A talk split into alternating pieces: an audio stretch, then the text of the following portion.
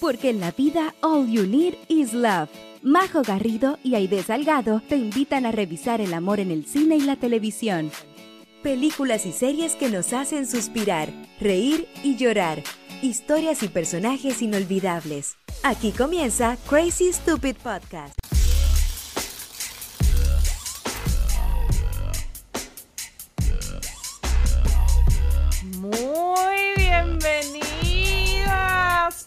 Bienvenidos y bienvenidas Crazy Lovers a este capítulo de las sexualidades, a este capítulo subido de tono. Nos vamos a dar un regalito acá en marzo porque nos lo merecemos. Así que muy bienvenidos Crazy Lovers a este su podcast. Espero yo, eh, querido, eh, por lo menos para nosotras. Y prepárense, afírmense los chitecos porque vamos Afírmense a los estar- churrines. Exacto. Esta, en este capítulo vamos a estar hablando de una película increíble, pero antes tengo que presentar a mi querida amiga Aide Salgado. ¿Cómo estás? Bienvenida. Oye, súper bien. Estoy muy emocionada y entusiasmada de, de este episodio esta semana. Yo lo sé, porque hace algunas semanas atrás yo me adjudiqué el que habíamos hecho, eh, Friends with Benefits, y ahora este capítulo tienen que darle las gracias a mi querida Aide Salgado, que ya nos va a estar no, no. contando. Hay que darle las gracias a Titanic. Ah, ya, sí, pues ya nos va a estar contando cómo partimos de Titanic y terminamos en Magic Magic Mike. Mike. Muy bienvenido a este capítulo donde vamos a estar revisando la trilogía. ¿Cuándo agarraron tanto vuelo? No lo sé. No sabemos. Lo agradecemos, así que vamos a estar revisando rapidito, pero igual en detalle. Magic Mike, eh, la película del 2012, dirigida por Steven Somerville, guionista Reed Coloring y por supuesto protagonizada por nuestro querido Shining Tattoo, que merece un aplauso, por supuesto. Que ahora les voy a estar preguntando toda la idea de Shining Tattoo porque yo sé que ella tiene mucho que decir. Pero sí, vamos a estar revisando Magic Mike, Magic Mike XL y Magic Mike Last Dance, las tres películas que, que conforman este ya casi imperio que traspasa las fronteras de la pantalla grande, de la televisión. Hay show en vivo, hemos ido, ¿qué opinamos? Todas esas cosas vamos a estar hablando en este capítulo, así que está imperdible. Muy bienvenidos a todos y Aide, querida, antes de entrar en este mundo tan eh, interesante eh, de- y poco hablado, creo yo, como del entretenimiento eh, masculino para mujeres, quiero que me cuentes dónde los Crazy Lovers se pueden comunicar con nosotros, cómo nos pueden sugerir temas, cómo nos pueden compartir sus experiencias, qué les parece Magic Mike u otras películas. Por favor, Aide, querida, ¿dónde pueden dirigirse? A Instagram Crazy Lovers, ahí nos buscan como Crazy Stupid Podcast y ahí vamos a estar nosotras pendientes de todos los mensajitos, comentarios que nos dejen, los likes, los me gustan, sugerencias de película, de serie, lo que usted quiera, ahí se puede comunicar directamente con nosotros. También recuerde que en YouTube tenemos algunos episodios también colgados si es que quiere a lo mejor eh, publicitar el, el- el podcast con otra persona que no tenga ninguna plataforma para escuchar podcast, bueno, ahí lo manda a YouTube tenemos algunos videitos colgados, también tenemos página web como Crazy Stupid Podcast y recuerde que en Spotify somos un video podcast y también si está en Spotify o si está en cualquiera de las otras plataformas donde no puede escuchar, ya sea Apple Podcast o Google Podcast, denle al botoncito seguir para que así esté enterado cada vez que nosotros sacamos un episodio nuevo y si está en Spotify, recuerde también calificarnos con la estrellita que usted cree que este podcast se merece. Bueno, y ahora estamos partiendo técnicamente la primera semana de nuestro tercer año. Ya lo estuvimos celebrando la semana pasada eh, con un increíble capítulo dedicado a Clueless. Les agradecemos a todos los que nos hicieron llegar sus mensajitos, que nos hablaban por redes sociales. Pero eh, ya volviendo a esta semana, Aide querida, quiero que me cuentes cómo nace la génesis de hablar de esta película, porque aclarar a todos quienes nos están viendo y escuchando que tal vez cuando uno dice, ¿qué tiene de romance? ¿Qué tiene de, com- de comedia? Puede ser un poquito más. Magic No. Mike. ¿Por qué Nada. llegamos? ¿Por qué llegamos a esta película? ¿Por qué la vamos a hacer esta semana? Eso creo que me cuentes. Primero quiero aclarar, Crazy Lover, que esta película de romance mispolaina no tiene absolutamente nada. Tiene deseo, tiene codicia, tiene dinero, tiene drogas, tiene ambiciones, pero tiene, tiene no sé, eh, frustraciones, pero romance, no, nada, nada, no tiene nada. Pero nada hacía presagiar de que se acuerdan aquel episodio de Titanic. Bueno, la cosa es que yo, muy obediente, hice caso y dije, voy a ir al cine a ver Titanic. Después quedé tan on fire después de grabar el episodio, dije, voy a ir al cine a ver Titanic porque James Cameron se lo merece, desmerece ganarse nuevamente mi dinero. Ya, la cosa es que iba yo y obviamente no quería ir sola, son tres horas en el cine ahí sentada mm. sola, entonces yo decía, no, tengo que compartir esta emoción con alguien. Llamo a mi amiga, que ella es puertorriqueña, tiene mucho sabor ahí en su sangre. Diana, te mando un saludo para ti, tú eres la culpable de este episodio. Entonces, fuimos al cine y, y antes de entrar me dijo, ¿estás segura que quieres ver Titanic? Y yo, ¿sí? ¿Y vamos a estar tres horas eh, viendo una película que ya vimos? Y yo, y de repente me dice, pero mira el estreno que hay acá. Entonces yo miro para el lado, veo el título y digo, mmm, y empieza a sonar.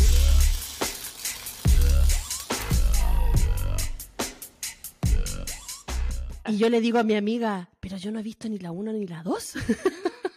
De hecho, yo no sabía que había una 2.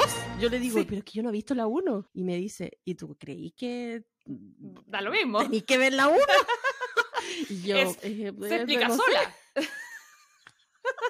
Entonces ahí empieza a sonar esta otra canción.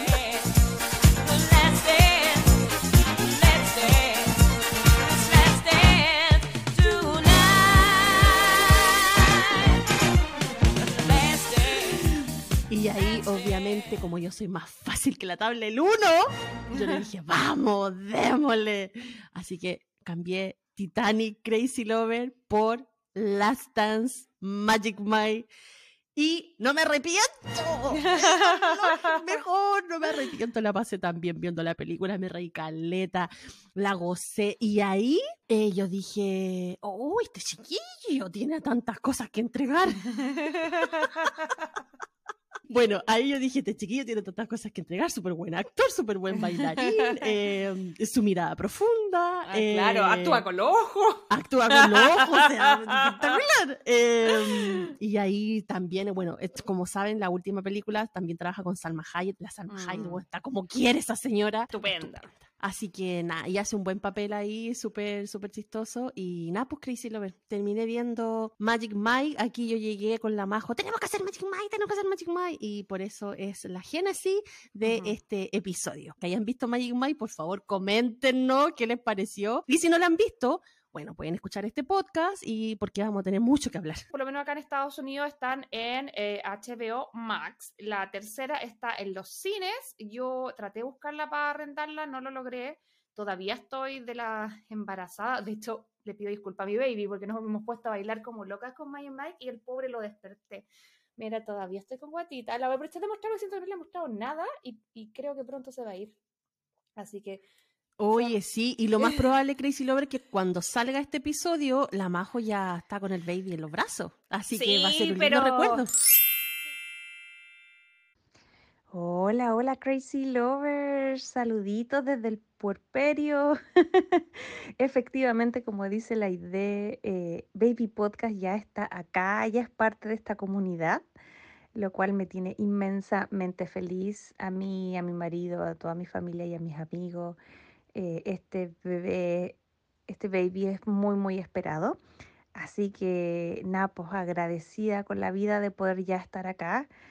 Han sido días súper intensos. Eh, yo creo que la gente que es mamá me va a entender. Eh, siempre te dicen, duerme, descansa y todo. Pero en realidad han sido días intensos, muy, muy, muy intensos, pero así como intensos, muy felices. El mm, Baby Podcast llegó antes de lo planeado, antes de lo estimado, unas, semanas antes, así que ya hemos tenido tiempo un poco de adaptarnos. Y yo he podido seguir un poco el podcast a la distancia y, más que nada quería aprovechar la, la ocasión para agradecerles a todos. De verdad que todos sus mensajitos me dieron muchísimo ánimo, sobre todo al final del embarazo, que siento que ya la energía no me daba y todos me mandaron muchos cariños y mucha fuerza y eso de verdad que me ayudó ahora estos, estas semanas de, primeriza, de mamá primeriza, también recibir sus mensajitos, así que queríamos agradecerle en nombre de mi marido, mío, eh, bueno, de todo el podcast de la de todo, eh, que, que nos hayan mandado buena onda, que nos sigan esperando, que sigan escuchando el capítulo. Yo de verdad eh, estoy bien, estoy súper cansada.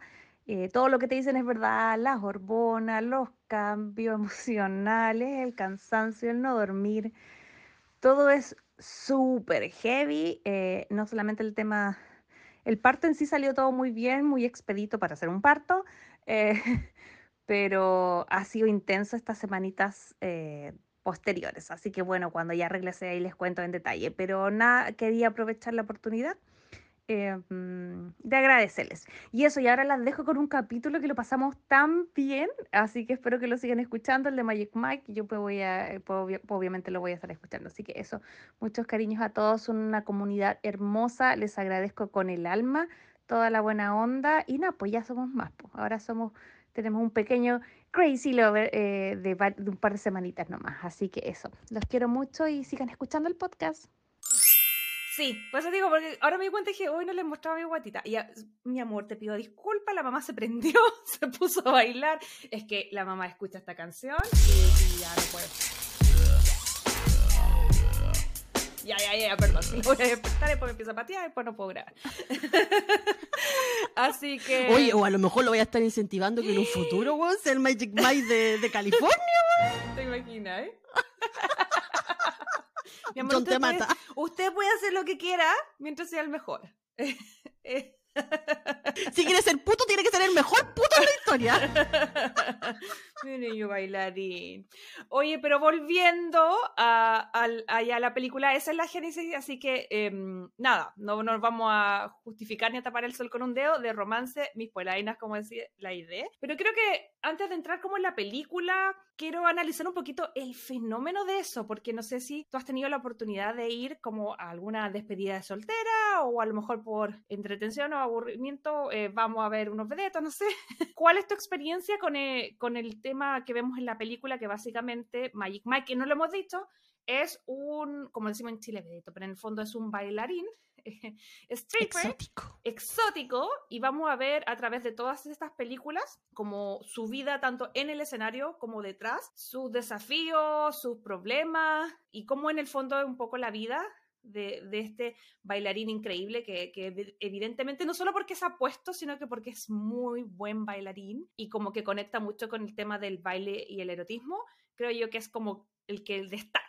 Entonces de eso vamos a estar hablando en general, pero a ti, ¿qué te parece como el tema de, las despedidas de soltera, de los vedetos, de los shows, de los bailes, etcétera? ¿Cómo ha sido tu experiencia? Mi experiencia ha sido bien muta, fíjate, bien como mutante y cambiante a través de los años, porque al principio era súper reacia como toda esta cuestión, de hecho lo encontraba así como casi burdo, así como "Ay, el ir a ver al loco, pasaban aceite y musculoso, porque a mí personalmente nunca me han gustado los hombres musculosos, y como te digo, en principio cuando yo tenía amigas que decían, ay, vamos, y yo, "Nah, que voy a esa cuestión, chao, no, qué asco, uy, cochino, así como casi, pero no de ciútica, sino que era porque no era mi gusto nomás.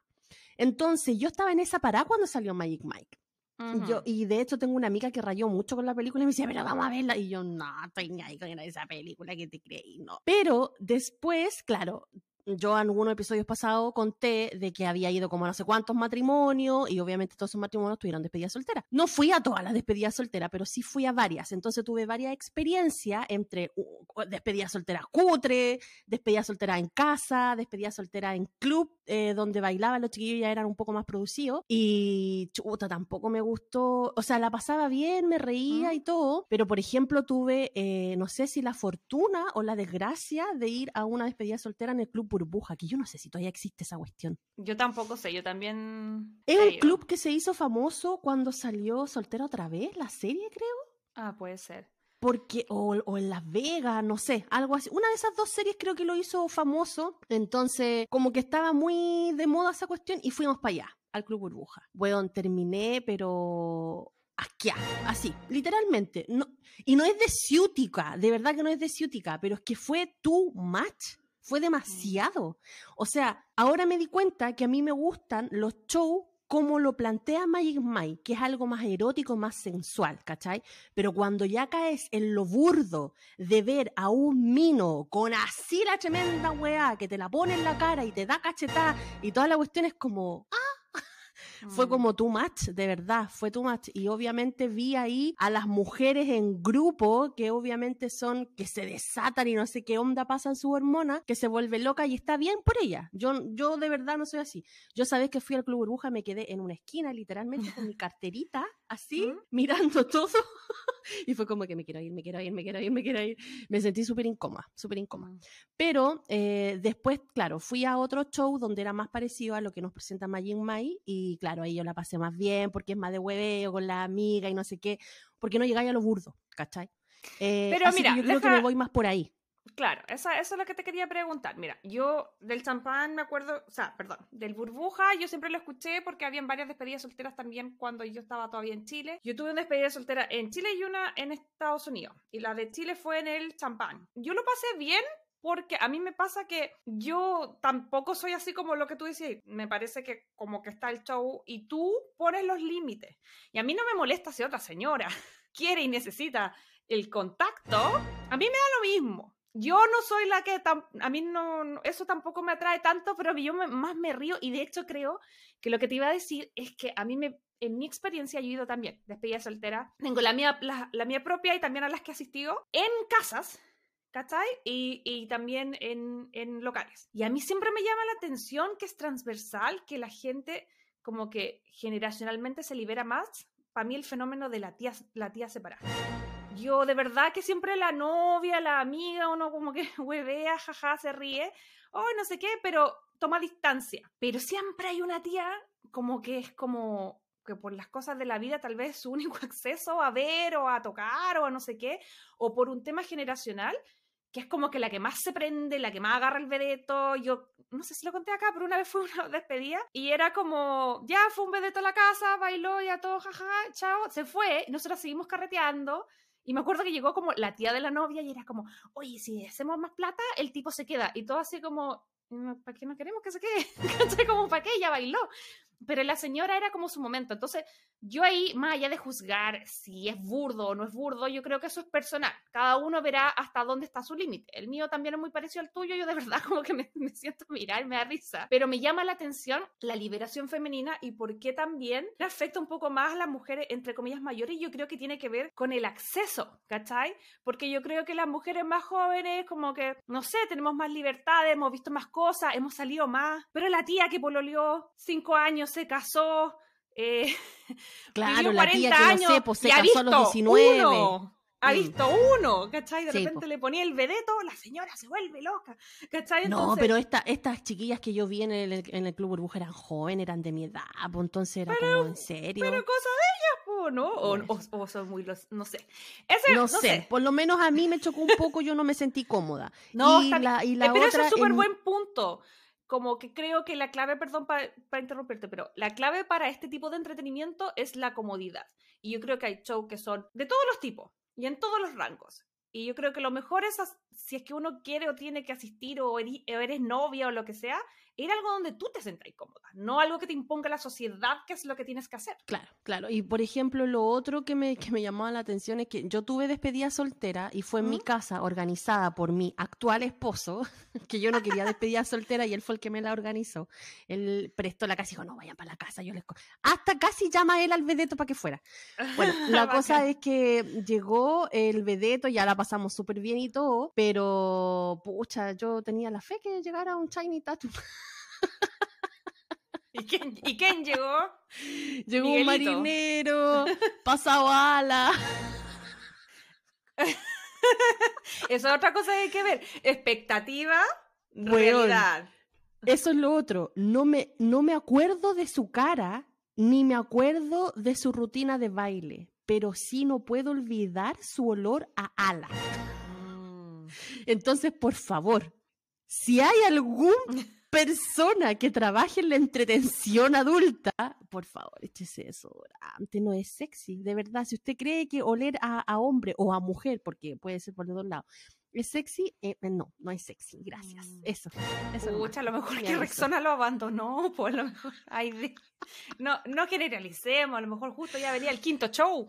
Espérate, entonces, entonces, esa experiencia mía personal fue la que me marcó para cuando veía a todos estos locos bailando con aceite y Mm. no sé qué. Yo decía, Juan, deben estar hediondísimo, porque yo Mm. viví esa experiencia, entonces ese era otro rechazo que me generaba. Pero ya, después tuve la oportunidad de ir a otro show que era como más erótico y toda la cuestión y mucho más parecido a Magic Mike y no, ahí ya cambió todo mi, mi, mi sentido, mi expectativa y nada, pues, o sea, casi artístico, pero es bacán que te hagan, a lo mejor no sentir caliente, así como hot, pero sí que te hagan reírte, como que esa risita nerviosa, así, Mm.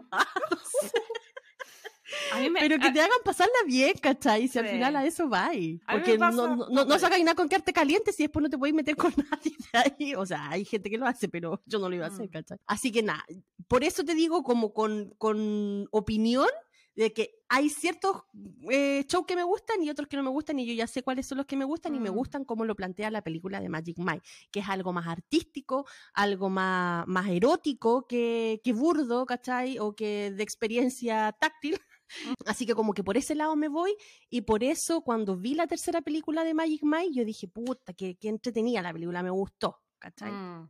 Es que está, sí, a mí me pasa que yo, yo la vi en su momento, tampoco estaba en una era que, porque cuando yo la vi en el 2012 no estaba ni cerca de casarme, ha habido un par de despedidas solteras, tal vez ni siquiera ha habido una despedida soltera, no me acuerdo.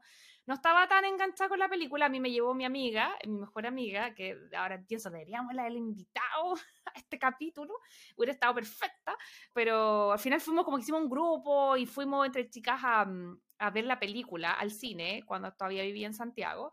Y lo pasé bien, pero eh, no, no, enganché, no enganché tanto.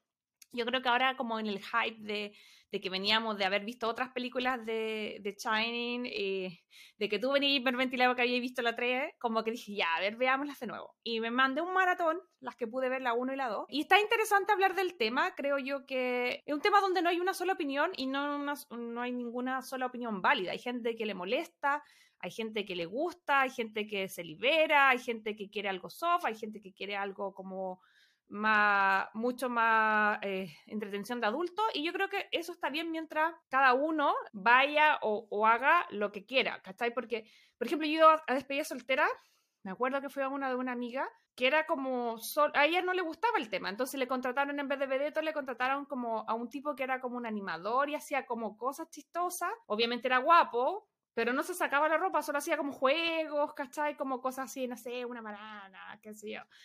Pero eso, eso era lo con lo que ella se sentía cómoda y maravilloso. Si al final también es fome cuando, cuando el grupo presiona a la persona que está teniendo la experiencia a hacer algo que tal vez no se sienta cómodo, ¿cachai? Como que Sí, de eso es verdad. Mm. Ahí hay como una Sí, porque yo he presión. estado, yo he estado en despedida de soltera donde literalmente hemos estado tomando té y casi tejiendo. Y Y la si hemos eso pasado a es- la raja. Y si eso quiere la novia, la raja, ¿cachai? Si al final a eso voy. Y yo creo que el tema, volviendo ya de las películas, Magic Mike agarra fuerza precisamente por eso, porque yo creo que el tema de las strippers, del entretenimiento masculino, ¿para qué estamos con cosas? O sea, es mucho más amplio, ¿cachai? Eh, en el mundo de los hombres que de las mujeres. Es mucho más visto, mucho más normalizado en los hombres que en las mujeres. De hecho, nosotras nos hemos dedicado a decir que solamente hemos ido a estos shows, y que es mi experiencia, solamente he ido porque o era la novia o era la amiga de la novia. No es algo Exacto. no es algo que es como, ah, ya, ¿qué hacemos este viernes, chiquilla? Vamos para allá. Y eso, y eso es lo que me gusta de Magic Mike, porque ya, fuera de que bailan chiquillos guapos y que no sé qué, bla, bla, rompe con este patrón en el sentido de que las mujeres solamente van a ver hombres bailar cuando están de despedida de soltera, Mm. no antes. Y aquí la película te dice, no, pues chiquilla, o sea, ustedes pueden ver, ¿no? Cuando ustedes quieran. Ustedes Si quieren irse de carrete el fin de semana en vez de ir a bailar, weón, esperando que un weón la saque a bailar, ustedes vayan a ver a Minos bailar, ¿cachai? Y pásenla bien en grupo y diviértanse y distraigan la vista y relájense y pásenla Mm. Bien, Está ¿cachai? interesante eso. Está porque súper interesante. Yo creo que las generaciones nuevas tal vez lo tienen más claro. No, no, no ha sido mi experiencia. Incluso cuando vi la DOI, eh, había como un club que era como de membresía. Como que podíais, comp- como que podíais pagar Netflix, podíais pagar, no sé, Spotify y pagar este Claro. club. Y la gente iba constantemente. Y ojo, que eso es lo que quiero ver más adelante. Yo no he ido a. mm, Pues no se me ha dado la oportunidad. No tengo ningún, no tengo ningún problema con eso. Pero yo no he ido a ningún strip club de mujer, o sea, que se desnuden mujeres. pero lo estaba, pero vi la película como con John conversando y era como, me llama demasiado la atención, que también me pasó eso en Vegas, como eh, los shows femeninos son muy distintos a los masculinos. El masculino, lo único que le importa a la mina que quede en pelota. Chao. Y acá creo que Magic Mike es un fiel como representante de eso. Yo quedé impresionada cuando eh, vi algunos shows en Las Vegas parecidos a como la esencia de Magic Mike. Era una obra de teatro. Así como que el bombero atrás había fuego y había una escalera y si venía este otro, y, todo lo, mm. todo como la parafernalia, y al final los tipos quedaban o con un sutián muy pequeño, o tal vez mostraban algo, pero era como un segundo, y, y, el resto era como el baile, el entorno, y, lo que genera. Y yo creo que eso también tiene que ver con parte del erotismo femenino, donde no solamente es ver, sino que también es la sensación completa. sí, y ahí es donde nos marca la diferencia, pero súper tangible de cómo podí conquistar a una mujer y a un hombre distinto. El hombre la goza como mirando nomás y ya da, igual. Lo único que mm. quieren es ver a la mina en pelota. Pero la mujer necesita toda la experiencia alrededor, la cuestión sensorial, la estimulación, que la música, que el baile, que los ojitos, que la mirada, que el bailecito. Mm. ¿Cachai? Entonces, como Ahí también habla mucho de cómo somos nosotras las mujeres. Y yo creo que eso es lo que saca punta la marca, porque ahora ya es una marca Magic Mike. Parte como una película, sin embargo, se va transformando casi ya en un imperio en el sentido de que hay tres películas, hay show en vivos, no solamente acá en Estados Unidos, que el que está en Las Vegas de forma permanente, sino que también hay uno en Londres, hay uno en Berlín, se hicieron eh, spin-off eh, reality shows y un montón de cosas alrededor de la marca Magic Mike, porque desde el 2012, cuando se estrena la primera película, hasta ahora, ha crecido un montón. Entonces, eso igual está interesante de analizar. Sí, lo otro que está interesante de, analizar también es que esta película no fue hecha por obra de gracia de alguien que se imaginó la vida de un bailarín exótico, no, mm. sino que esta película está basada una parte de la vida real del actor Channing Tatum, porque él, Crazy Lovers, a los 18 años, realmente fue bailarín stripper en Tampa, Florida. Así que esta ah. película, después que él hace la película eh, Step Up, eh, él dice, ok, eh, quiero hacer una película sobre mi vida, sobre mi vida, sobre esta experiencia que tuve, bla, bla, bla. Y obviamente en Hollywood nadie lo iba a costear. Entonces él con el dinero que ganó en esa otra película lo puso para producir Magic Mike 1 y ahí se puso en contacto con el guionista, con el director, trabajaron los tres en conjunto y sacaron esta película adelante. Pero en realidad la historia del chiquillo de 19 años que llega a bailar puede ser, o sea, no sé si es tal cual la historia de él, pero sí puede ser un Shining Tatum de 18 perfectamente llegando a Tampa, Florida, a bailar en un centro ah. De, de, stripper y tratando de sacar adelante todo ese amor, porque el loco de verdad ama el baile, o sea, es mm. un bailarín innato, ese amor y esa destreza que tiene con, con el baile. ¿Sabes que no tenía idea? La idea me golpeó aquí en la, en la pauta cuando estamos a unos minutos de grabar.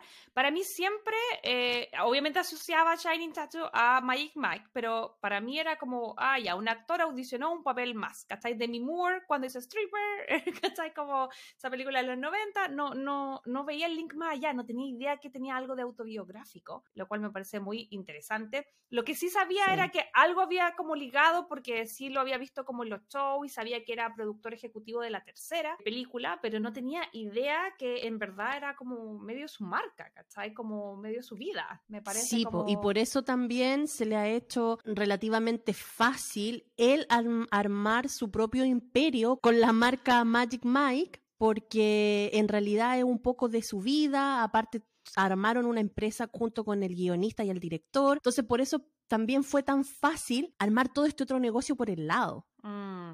Sí, y es un negocio que eh, Crazy Lord no es menos. Nosotros estábamos como revisando las cifras y de verdad que, por ejemplo, en el 2012 a nivel mundial recaudó como 167 millones. La primera película, Magic Mike 2, recaudó 123 millones. Ahora hace poquito, en enero nomás, se, estrenó la nueva. Y, y, todo lo que tiene que ver como con, con la marca y que es como...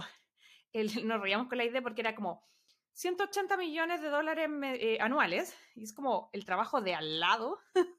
¿Cachai? Como de de Shining Tattoo como su, su pyme. Pero te muestra que ahí hay un negocio importante, ¿cachai? Como que por algo la cosa agarró vuelo y, y él ha desarrollado como esas dos cosas en paralelo. Yo ahora, revisando para la pauta específica de este programa, descubrí todo eso, pero para mí Channing Tatum es como un actor de Hollywood, hace otras películas, como que no, no había visto todo este universo. Yo, yo, yo tampoco, sí, como te digo, hace un mes atrás comencé a indagar en la vida de Channing Tatum, sus películas, bueno, llegué a Magic Mike y todo eso, pero yo antes de eso no tenía ni idea. De hecho, lo que sí destacaba, eh, que, que sí se me había hecho como evidente, era como la calidad de bailarín que tiene él.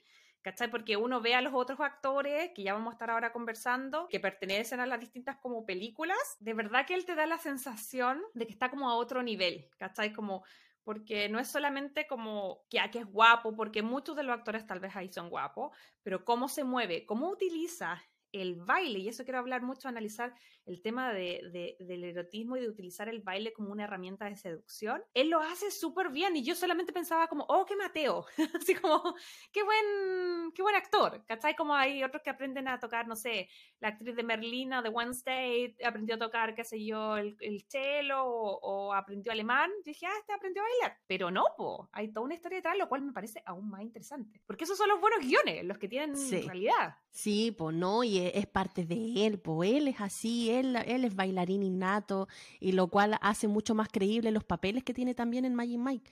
Así que no, o sea, una... Aplauso y yo creo que ya llegó el momento de que nos vayamos a analizar esta tremenda trilogía en nuestra sección que se llama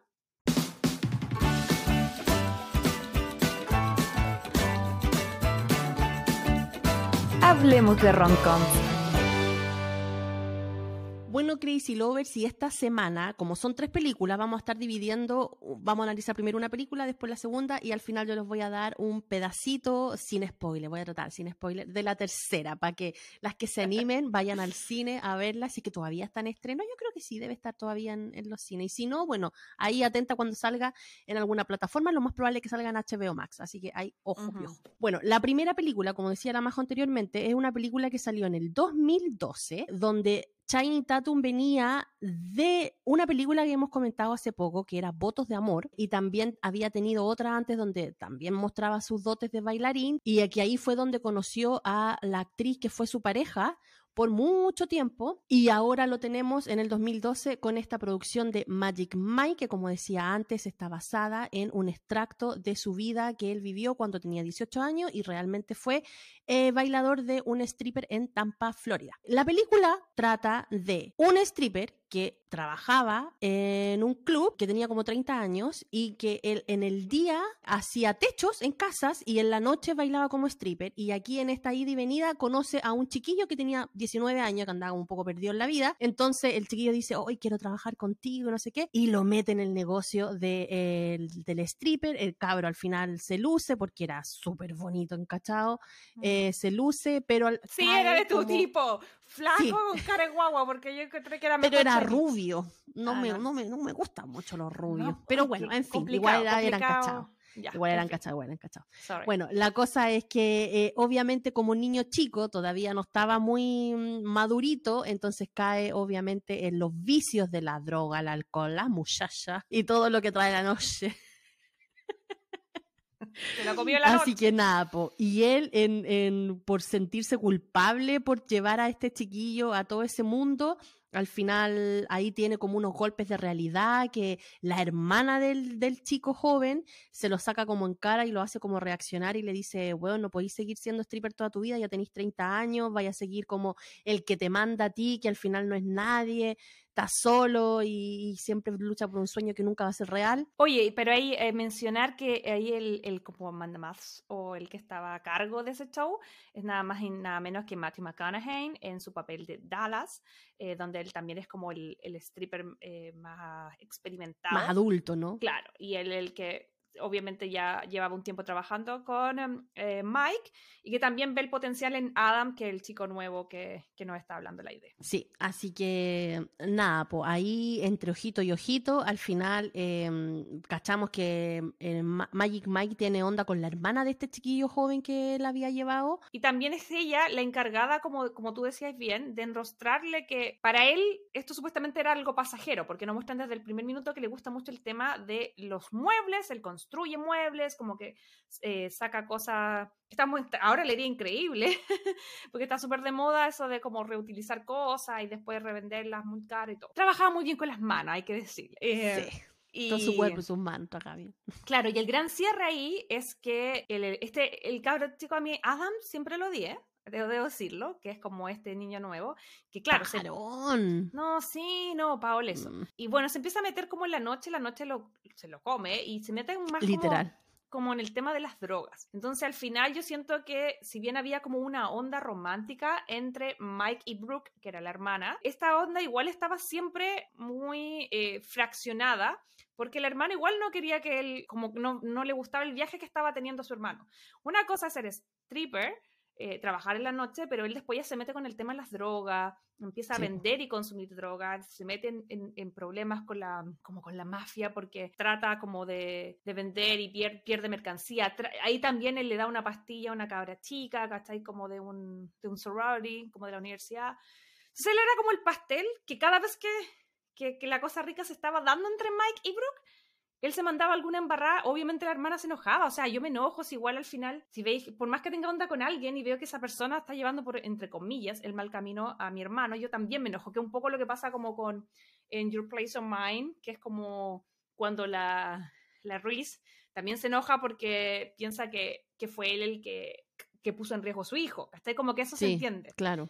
Lo que sí, me faltó como que era todo muy sutil porque veíamos todas estas escenas subidas de tono, porque para que tampoco vamos a endiosar a Magic Mike. Obviamente la película parte con el tipo agarrándose dos minas, eh, los primeros segundos son poto y pechuga, eh, y, básicamente él nos muestra que tiene sus amiguitas para pa huevear, ¿cachai? sí, pues sí, sí Pero para, la para la noche, pero que también tiene como esta como cosa de, de romance.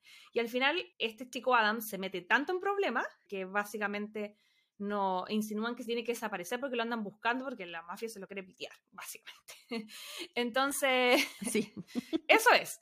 Entonces al final él como que desaparece del mapa, no, em, y el lado no insinúan que se va con, con Dallas, que es este personaje súper importante de Matthew McConaughey, que es este como stripper mayor que quiere abrir como el mismo show en Miami, porque ellos están como en un lugar más pequeño y se quieren ir como a, a la gran bohemia. Y él termina como dejando el tema del stripper yéndose con esta chica Brooke que le enrostra que es como, oye, si deja de justificarte con el tema de que tienes un sueño y una meta, y eso se puede extrapolar a cualquier medio, da lo mismo si eres stripper, oficinista eh, o lo que sea, y asume que si quieres de verdad lograr tu sueño, tenés que trabajar por ello, ¿cachai? Porque para él también era fácil, o sea, plata, eran mujeres, era diversión, era un estilo de vida que tal vez para él tampoco era incómodo.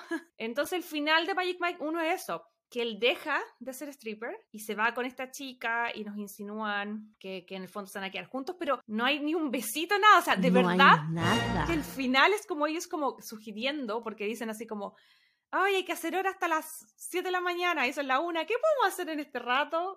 Porque vamos a ir a tomar desayuno.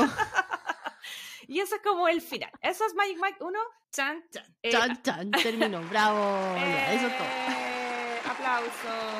Oye, de querida, quiero que hablemos un poquitito de, esta primera entrega de Magic Mike. ¿Qué te pasó eh, ahora cuando la viste? Porque tú venías, tú hiciste el proceso al revés. Tuviste la 3 y luego viste la 1. Yo sugiero altamente ver en orden 1, 2 y 3 porque creo que va increciendo. Creo que si la veía al revés, solo va involucionando, pero quiero saber tu, tu, opinión. Pero sabéis que a mí me hizo el efecto contrario, porque como vi la 3 y me gustó, me dieron ganas de ver la 1, pero si hubiera mm. empezado viendo la 1, yo no sé si hubiera querido ver la 2 y la 3. porque hubiera dicho, ¿cómo le dan vuelta a esto tan fome? Porque en realidad la 1 para mí fue fome. Fue como, mm. ¿en serio? Lo único que encuentro es que el personaje de Matthew McConaughey, bueno, es pero espectacular, lo hace súper bien, en puta, pero con todas sus letras. Y el baile que se pega al final, bueno, buenísimo. Pero bueno, Matthew Matthew McConaughey al final era como el dueño de este club que mm, era como un poco el papel que tuvo la Jennifer López en Hustle. eh, Sí, era último, muy- e igual. Muy bueno. Era el viejo que ya sabía todo, que toda su vida ha sido stripper, weón, y que ya sabe el negocio y sabe cómo es y sabe y tiene el ojo para identificar la- a, a la, a la nueva estrella y no sé cuánto. Y al final lo único que hacía era sacarle plata a los locos que bailaban mejor que él y que él bailaba de vez en cuando. Pero ahí tenía como su squad, que eran Ujú. estos otros chiquillos, que está compuesto por Shining Tatum, por Joey Manganiello, que es el esposo actual de la Sofía Vergara, que ahí se Matt- llama Big Dick Richie, por acaso. y está Matt Boomer, que mucha gente lo confunde con Henry, con Henry Calvin. Mm, no cacho Pero ni no es. No, pues el Henry Calvin, el de Superman. Ah, toda la razón. No lo cachaba por nombre, es verdad. Tienes toda la razón. Pero no, no Sí, es. y que, que lo confunden con él, pero no, no es. Así que las que tenían la duda ahí, no, no es nada. Bueno, y ellos tienen su squad ahí, ellos eh, actúan, bailan, hacen esto, estos numeritos. Entonces aquí Matthew McConaughey es el, el gran papá de, de- de todo este grupete de, de chiquillos que bailan y nada, pues dependiendo del ánimo, porque ya está como supuestamente salido de las canchas, eh, baila o no baila. Y el papel que hace él así como de viejo zorro, eh, Mm. bailando y todo, encuentro que le sale buenísimo, como de animador. Porque a todo esto, en todas estas películas nos muestran de que el animador es muy importante. Entonces él hace un papel también de animador, como que anima al público eh, y, y- y lo hace como precalentar para que cuando salgan los chiquillos ya esté la gente, uff, ahí súper feliz y contenta. Así Mm. que, nada, po, ese es como el papel que tiene él ahí en la película. Yo lo amé, de verdad me encantó. Sí. De hecho, la película Em, abre con él, como con él con un discurso, como haciendo la previa y a, la- a las chicas para que. Sí, sí. Y el estado físico que sacó ese loco para esa película, yo creo que tiene que haber tenido mucho trabajo, porque yo recuerdo cuando lo vimos en Cómo perder a un hombre en 10 días, no era así como tan... Sí, yo no, no recuerdo el orden, pero yo creo que el cambio físico más importante que él ha tenido es cuando hace Cowboy Dallas, creo que se llama la película, que es Mm. cuando él es como, tiene sida en los Sí. 90 y ahí baja, pero así un montón. Entonces yo creo que aquí estaba como que flaquito pero marcadito y en la otra ya Mm. se ve como mm, Como ya poco saludable, ¿cachai? Mm, como ya sí. muy, muy, muy, muy flaquito. Pero sí, Sí. y esa personalidad que tiene, que es lo que hemos hablado de Matthew McConaughey en, en otras ocasiones, que tiene que ver con que es como el macho alfa que encanta a las mujeres y que encanta a los hombres también. Como que siento yo que eso lo hace súper bien, tiene como todos sus discursos.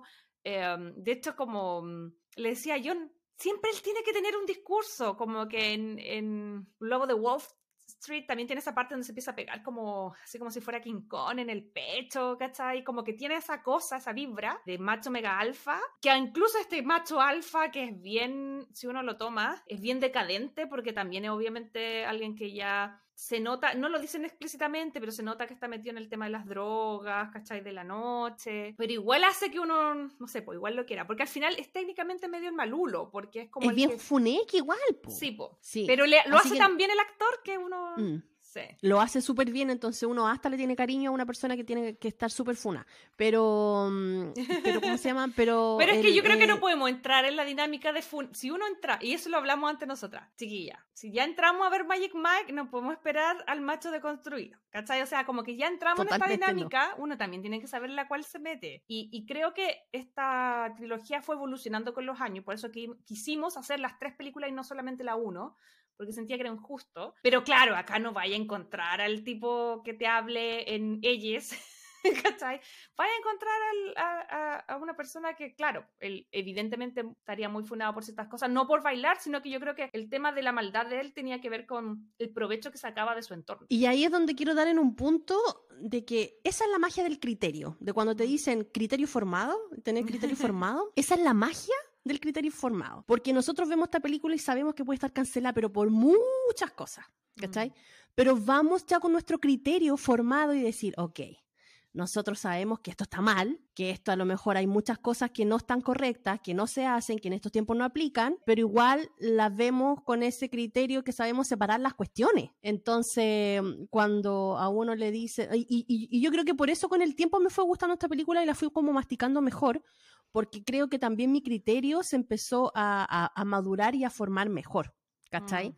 Y por eso ahora te digo, sí, me gusta, eh, no lo niego, eh, encuentro que es una película que para lo que habla y en, su tiempo, desde ahora hasta lo que yo vi ahora hace una semana atrás en el cine, ha evolucionado, ha cambiado, se ve el cambio y la acepto como es, mm. ¿cachai? Entonces eso es lo importante cuando uno dice criterio formado. Sí, hay un montón de prejuicios y ahí nos vamos obviamente a meter nosotras también, así uno no se puede hacer como la santa. Obviamente uno ha tenido prejuicio, eh, también el tema del entorno y todo. Yo creo que ahora eh, el tema del, del entretenimiento nocturno para adultos es mucho más, menos criticado que lo que era para cuando nosotros éramos jóvenes. O sea, para que estamos con cosas, igual yo siento que ahora a mí me da lo mismo si la señora quiere ir y que le hagan ta, ta, ta, ta, eh, con el sutién en la cara, su problema, pero tal vez hace 10, 15 años atrás uno también lo veía así como, oh, qué terrible, no sé qué, y la cuestión, ¿cachai? Entonces igual ahí hay un estigma. A mí me pasó que yo por temas laborales y también de estudios, ah, laborales no, suena mal, pero no, voy a explicar.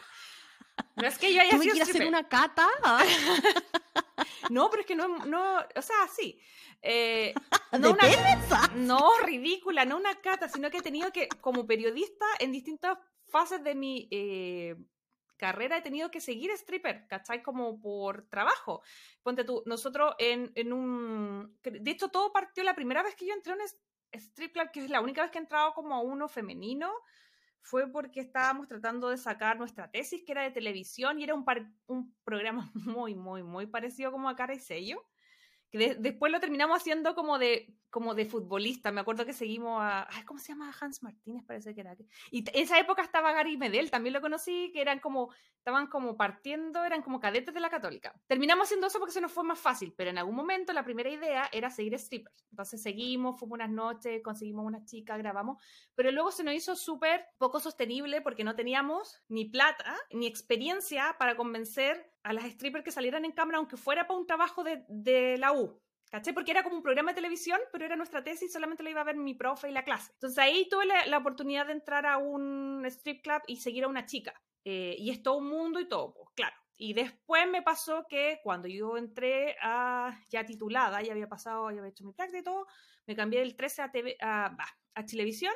Y el primer capítulo que hice, eh, o sea, perdón, el primer programa que hice se llamaba SOS, la sexualidad de los chilenos yo creo que nadie se acuerda, pero que salía Rodrigo Jarpa, que era un sexólogo, nosotros seguíamos a parejas que tenían como algún tipo de problema en el momento sexual, ya sea disfunciones, problemas como de comunicación y todo, y, el, se supone que el, el sexólogo le hacía una terapia y nosotros lo veíamos.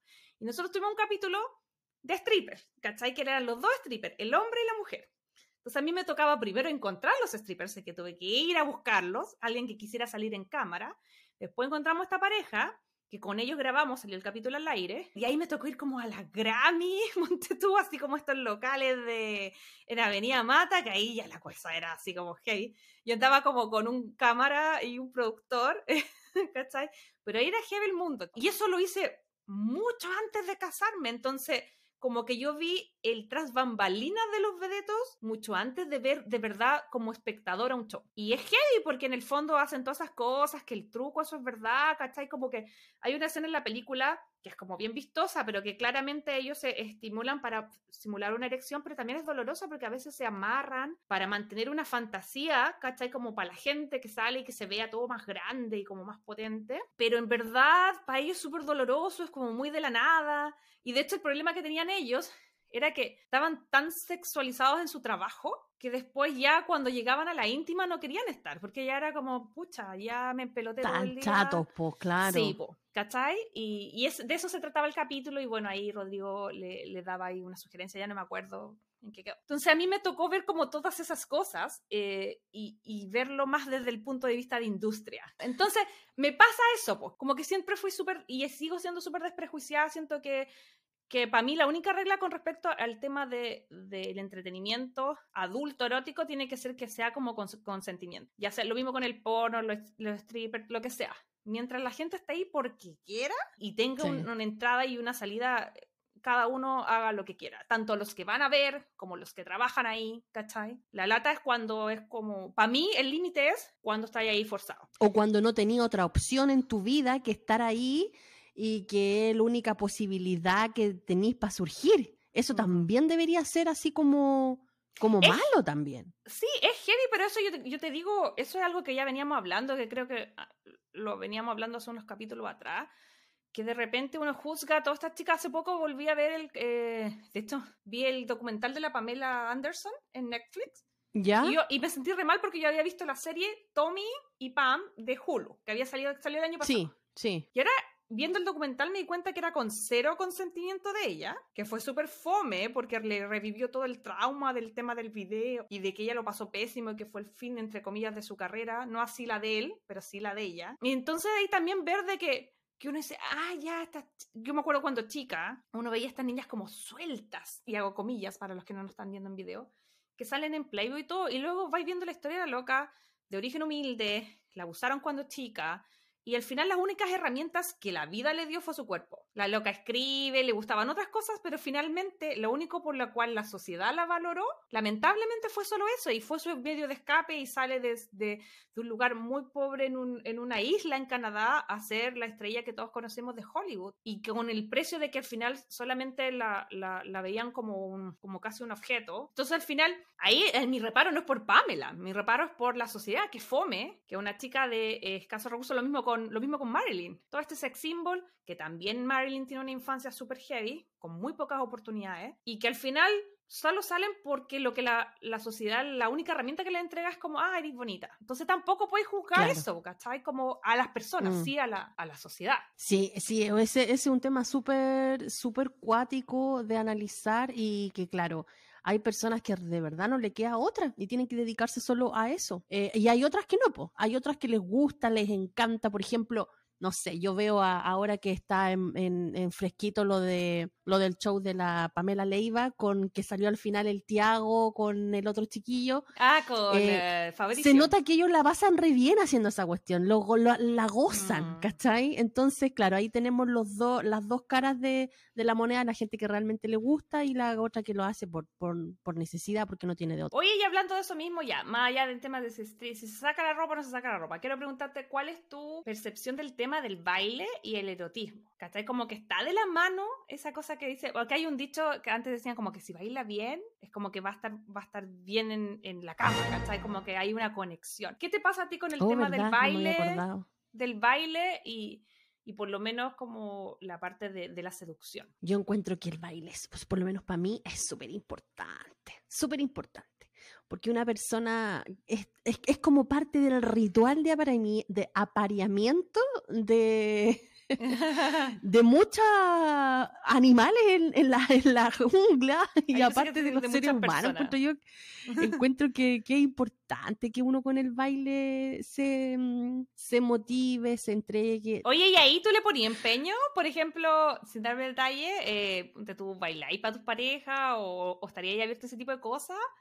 Ay, no sé, Mauricio siempre me reclama una vez que yo me metí a un curso de baile árabe y le vendí la pomada. Así, no, voy a meter al curso de baile árabe, me compré la cosita para bailar. No le bailé nunca, weón, nunca. Puta Hasta el día de hoy me lo sacan cara. Publicidad engañosa. Le pagó, te pagó el curso, todo. Y... Me pagó el curso todo ahí para que le bailara, nunca le bailé. Creo que fui como a cuatro clases y después no fui más. Pero sí me resultó mucho cuando íbamos a bailar así como a, a lugares, a discos, no sé qué. De hecho, a Mauricio lo conocí bailando. Ah, Mauricio lo conocí bailando. Bailando. Ah, cuéntale. Ah, eso, cuéntale que lo Cuéntale. conocí bailando. ¿no? Sí. Igual pero ese- sí, po. Y yo creo que por eso le ha ido también al reggaetón, Ujú. porque el reggaetón te ayuda también a, a ser más bailarín en el sentido de, de si queréis conquistar a una chiquilla o no, po. Sí, yo creo que tiene que ver con el tema de las energías, ¿cachai? Como que siento que para mí eh, el tema de, de las cosas como eróticas o cómo te vas como haciendo como turn around, como dicen en, en inglés, eh, tiene que ver mucho con una energía que circula, ¿cachai? Que circula y que luego se puede canalizar a través de un acto, ¿cachai? Pero, pero en realidad ese tipo de cosas como el baile ayuda un montón, ¿cachai? Como, y qué loco porque es bien primitivo si uno lo ve, es muy de animal, ¿cachai? Como llamando la atención, así como el pájaro despliega las alas de colores, Como infla su pecho, ¿cachai? Para llamar Muy la atención de la, la así Sí. como. Sí. llamar la atención de la hembra, esta cuestión es lo mismo, cuando vaya a una disco, el reggaetón, se ponen así como ropa de colores y perrean hasta abajo, y además es divertido también. Oye amiga, pero ya, volvamos a las películas, eso fue como la 1. A mí mi sensación, hasta el momento no he visto la 3, pero la 2 me gustó muchísimo más. Y quería, quería como que ya nos moviéramos a esa, Ya. que es la que sale en el 2015, Magic Mike XXL. ¿Qué significa esa cuestión XXL? Y nunca entendí el XXL, güey, fíjate en el nombre. Ay, de, dale que esta, esta serie, no hay, esta trilogía, este universo, no hay que darle tanta vuelta, amiga. Hay que verla. Eh, Entrégate. Exacto, exacto. La idea no anda buscando ahí que el guion. no, esta- yo soy así, pero no, en, en esta amiga hay que ir a verla. ¿no? Pero en fin, acá nos muestran que han pasado tres años y aquí también fue bueno verla porque fue como la uno termina con toda esta cosa de sí, voy a, voy a salirme de este mundo y voy a que- casarme y voy a, a hacer este pyme. Y ahí vemos a Magic Mike, han pasado tres años, sigue con Brooke y en el tiempo nos van contando de que él le propuso matrimonio y ella dijo que no y que él había logrado tener esta empresa como de muebles pero que también era difícil y eso debe ser temazo porque uno, es- uno no es nadie para juzgar pero probablemente vendiendo muebles por más super que sean no haber sido el, el flujo de caja que él tenía como stripper ¿cachai? que los tipos ganan Sí, po. lucas Sí, ahí las ganancias son igual. Y yo creo que por eso a la gente que trabaja en eso le cuesta a lo mejor salirse de ese círculo, porque en realidad ganáis mucha plata. Sí, po. y de hecho ahora se está viendo mucho con el tema de OnlyFans, ¿cachai? Como que al mes, dos meses, eh, te puedes comprar auto, casa y cosas así, y entonces como que ¿quién quiere volver a la fotito en Instagram. De la playa, de no sé qué, si en esta otra cosa, si están dispuestos a hacerla, si les entretiene, les gusta y, ganan plata, entonces claro, porque ahí, ahí también hay un temazo. Pero volviendo a la película, acá vemos que él está retirado y todo y recibe como una llamada supuestamente como misteriosa que le decía que Dallas había fallecido. Entonces él, eh, si bien tenía esta como cosa súper tensa al final de la 1, igual había, le tenía cariño porque era la persona que en el fondo con el que había trabajado y todo. bueno, en fin, fue al funeral. Cuando llega a la dirección del funeral, era nada que ver, era así como un de estos moteles que acá en Estados Unidos son mucho más como de de hoteles baratos más que de, de que para eso. Y llega ahí pues sí. y está todo, está todo el crew, está todo lo, todos los otros vedetos y todo pasándolo bien, están con chicas haciendo droga, ¿cachai? Como pasándolo la raja. Y se da cuenta que no, porque era mentira y como que se reconecta. Y ellos estaban ahí concentrándose porque de to- esto se trata la película, es más como road trip. Sí, es como junta de amigos haciendo un road trip ahí como con un, eh, como con un fin. Me olvidé ahora, hay un nombre para eso, que son como las películas que hacen un viaje como físico, pero también un viaje espiritual. Se me olvidó cómo se llama ese género, pero en fin. Pero eso es esto. Entonces él se da cuenta que están ahí concentrados porque van camino a una expo, creo que en Georgia o Atlanta, no me acuerdo. Pero como una expo de strippers que van todos los A años. una convención. Sí, eso. Una convención de stripper. Él ya está ahí y dice como, ah, no sé qué. Y al final termina como, voy a volver a hacer Magic Mike como solo por este fin de semana. Y ahí vemos, obviamente, una serie de aventuras. También siguen las drogas, sigue el alcohol, eh, siguen como presentándose, paran como en lugares. Y ahí ya veis que es como más abierto, porque, por ejemplo, el primer lugar donde hacen un show es como que paran en un lugar de, eh, me parece que eran transformistas. Eh, Queer. Queer, eso El show queer. sí. Entonces es bacán porque suben y ahí ya vemos un poco más como también de ampliarnos porque igual Magic Mike es súper como de, mu- de mujeres y como súper hetero y súper como blanco y súper como, ¿cachai? Como que ahora en la segunda ya hay como más diversidad, tanto en los vedetos como en los personajes. Y, y ahí obviamente ellos van ahí como haciendo un viaje, siento yo, que era el viaje que había tenido un poco solamente Magic Mike en la 1, creo que en la 2 eh, los personajes secundarios toman como un poquito más de protagonismo. Y eso también me gusta, ¿cachai? Porque nos muestran a, este a Big Dick. a- Como creciendo, evolucionando. Claro, y él, por ejemplo, estaba como con un tema que no, no podía estar con una persona de forma sexual como hace cinco meses, estaba como bloqueado. Claro. Está este otro actor que se llama... Que yo no, no me acuerdo, aquí tengo la duda si sale en la 1 o no. Parece que es el mismo actor, pero yo como que no le presté atención. ¿Cuál? ¿Quién? Sí, pues sí, el mismo que está en la 1. Yo en la 1 ni me fijé ¿El que quién? existía. Sí, pero- el quién, el mismo. Sí, Pero en la 2 es como un vedeto espiritual que hace yoga, reiki, cree como en las energías, ¿cachai? Y ahí también nos cuenta que él quería ser como cantante, que no le resultó, y por, el, por mientras también ya lleva varios años haciendo stripper. Entonces, como que le da más historia a los otros. Incluso también a, al personaje que me da risa porque siento que en Mother, no, tú no veis Mother Family, pero sale Gabriel Iglesias, que es Tobías, que es como este DJ latino gordito que, que lo mete en el tema de las drogas en la 1, pero que acá está como tratando de reemplazar un poco el rol de Dallas, de Matthew mm. McConaughey, pero que es bien penca. Entonces, como que encuentra a los otros tipos como, como medio en decadencia. Y ahí nos cuentan que Dallas pescó a Adam y se fueron como a Miami y nunca más supieron de él. Y aquí viene como un tema de evolución bacán porque creo yo que como que Mike va a tomar en el fondo un poco al principio el rol que tenía Dallas, como de guiarlos y también de hacerlos sentir algo que hemos estado hablando todo el capítulo, que es como, voy a hacer un show, voy hacer lo que queráis, pero te tiene que como que nacer. Entonces ahí nos muestran que ellos llevaban estos shows que llevaban haciendo millones de años, el marino, el bombero, ¿cachai? La típica, pero eran shows súper como añejos que Dallas les había dicho que hicieran, pero no eran cosas que los llenaran a ellos, como que no tenían su espíritu, no tenían su onda, entonces obviamente no lo hacían con tanta gracia, con tanta cariño, estaban como chatos. Entonces ahí Claro, porque ellos estaban recreando algo que ya estaba hecho y, ellos lo que querían era ser los artistas. Y ahí es donde viene Magic Mike como con esa oleada de decir, nosotros acá somos los artistas y podemos hacer nuestro baile como nosotros se nos plante la gana. Que es súper buen tema, porque al final yo creo que es lo que termina, yo no he visto la 3, pero para donde me imagino yo que va, ¿cachai? Como ver esto también como un arte, no solo como, ay, ya, ya, bájate los pantalones, no sé qué. Es como, es un arte, ¿cachai? Entretener, seducir el baile, todas esas cosas. Entonces al final eh, ahí se va creando como un tema, obviamente siguen siendo bien funny que como que igual están como full, se toman molly, molly cocaína, ¿no? Me parece que sí, no me acuerdo. No sé. No sé, los gringos le dicen molly a la cocaína, creo. Yo nunca, no, no, eh, de ahí sí que no, no tengo idea de nada, así que perdonen la ignorancia. No, no, perdonen la ignorancia, estoy orgullosa de mi ignorancia. Somos bonitas. Somos, bonitas en eso. Pero claro, están bajo el efecto de la droga, chocan, y ahí obviamente conocen a unas chicas jóvenes, incluso ahí tú ya veis cómo va cambiando, porque primero carretean igual que en la 1, como con unas chicas típicas de la universidad, no sé qué, chicas y todo, y después una de ellas como la típica como, como millonaria buena onda, no me importa nada, es como, oye, si andáis por acá, pásame a ver. Y evidentemente como que se quedan sin alojamiento, se les va la plata en arreglar la van porque chocan. Eh, por andar drogado y, y andando, y estaban haciendo, era muy estúpido porque era como, ya sí, vamos a hacerlo todo, estaban tan drogados que como que hicieron un círculo de confianza y cerraron los ojos y obvio que chocaron, pues sí. El tipo que iba manejando cerró los ojos. Pero bueno, y llegan donde unas tipas millonarias que ellos van por las cabras chicas, como por las por las de universidad, pues se encuentran con las mamás. Y ahí está el tema un poco que veníamos hablando antes, ¿cachai? Como de mamás separadas con Luca, que lo está el personaje de Andy McDowell que lo hace increíble. Y ahí también aparece, no sé si te diste cuenta, que el personaje con el que tiene onda en la 2, Mike, es con la funadísima de la Amber Heard. Sí, sí la vi ahí, hasta me cayó bien, me sentí culpable.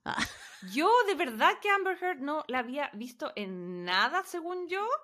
No, yo, yo la había visto en películas de superhéroe. es que yo no veo películas. No veo películas superhéroes. yo la había visto en Aquaman, pero en otra película nunca antes la había visto. Yo tampoco, no, yo no la cachaba. De hecho, me costó reconocerla. Y la reconocí ya muy entrado. De hecho, creo que la reconocí ya cuando al final le hacen el show, pero las primeras veces cuando hablan no caché que era ella. Que bueno, obviamente, si alguien no sabe, es la ex de eh, John Depp y, ya saben todo el juicio y que ahora anda escondida en la España y que se cambió de nombre y que debe plata, etc. Pero me gustó que acá, como que en la doya hablaban también del, del tema de las, de las mujeres como más entre comillas, mayores, y como la seducción, y cómo conversaban, y cómo se apoyaban, ¿cachai? Y la, y la mamá eran como estas mamás muy así liberales, buena onda, que dejan hacer toda la hija, entonces tienen como su cosa ahí. Y luego, lo último, ya antes de llegar a la convención, eh, llegan como un club.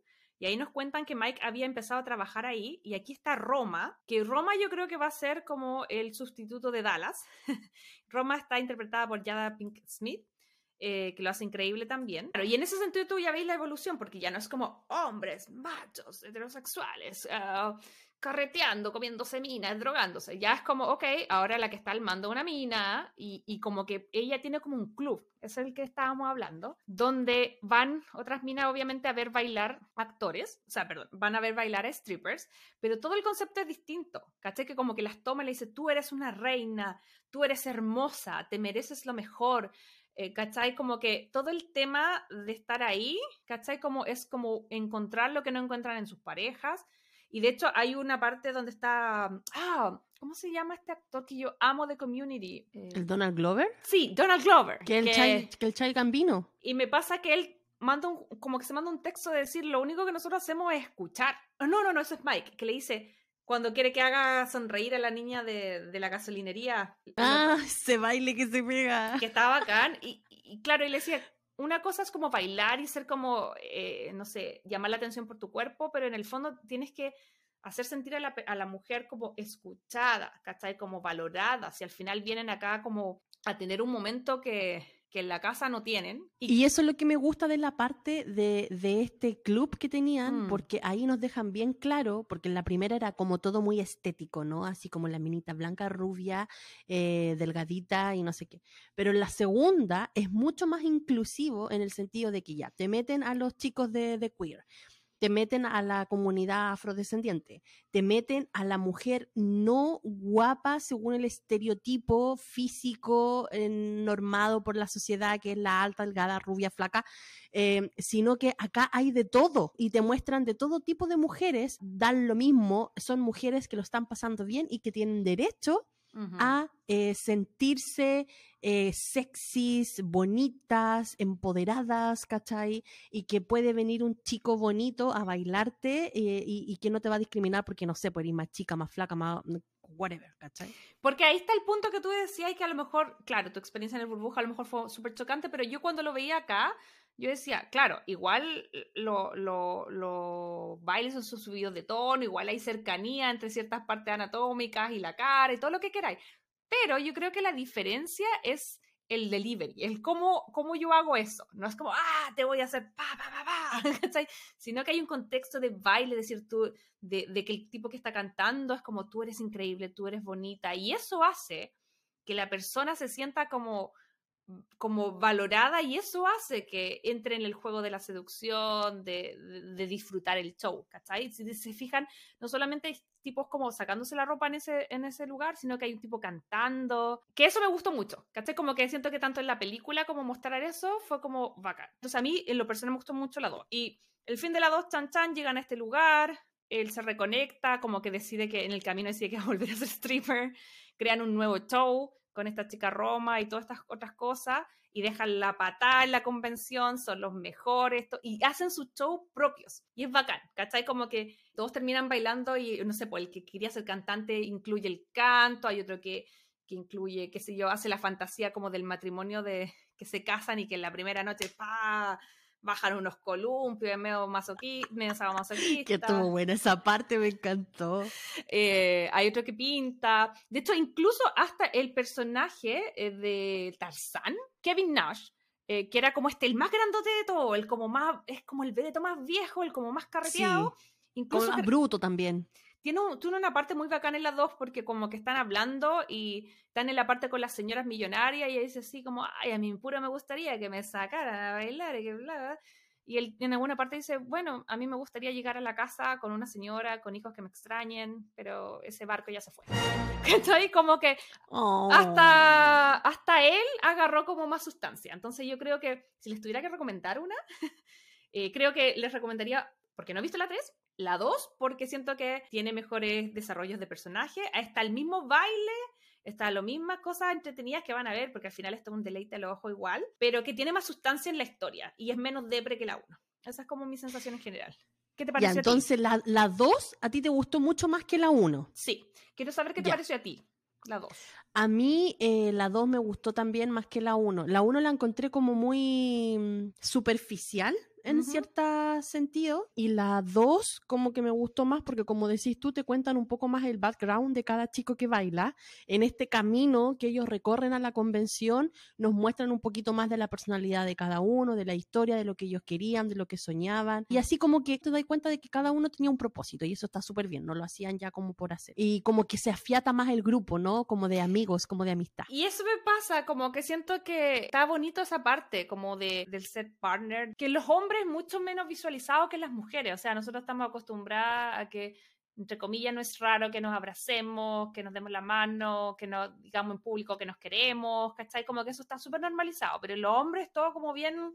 ah, ah, Como todo bien extraño, que se abracen. Las generaciones nuevas no, pero de nuestra generación para atrás es como todo más complicado. Entonces, en cambio, acá está bien, ¿cachai? Tú veis como el amor y el cariño y la amistad de, de haber vivido cosas heavy juntos, de quererse como amigos, ¿cachai? Y el mismo hecho del círculo, del círculo que hicieron así como donde, donde se estaban tomando las manos y se abrazaban y todo, era como que, bueno, tienen sentimientos, no son solamente buenos bailarines y que te hacen sentir cosas, son humanos y necesitan también ellos tener sus momentos de, de amistad, de, de quererse, de abrazarse. Sí, Mm.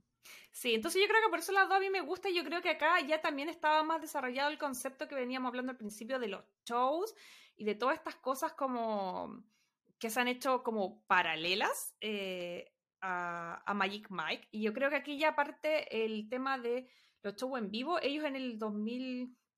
Yo fui a Vegas el 2016, el 2017 como con la marca Magic Mike, que tú me decías que parece que la idea original era otra, era hacer como algo en Broadway, pero que no había resultado. Sí, como vieron que tenían tanto éxito en, con la primera, porque como decía Majo anteriormente, Shining Tatum solamente invirtió 7 millones en la primera película y tuvieron como más de 100 millones, más de 120 millones de vuelta.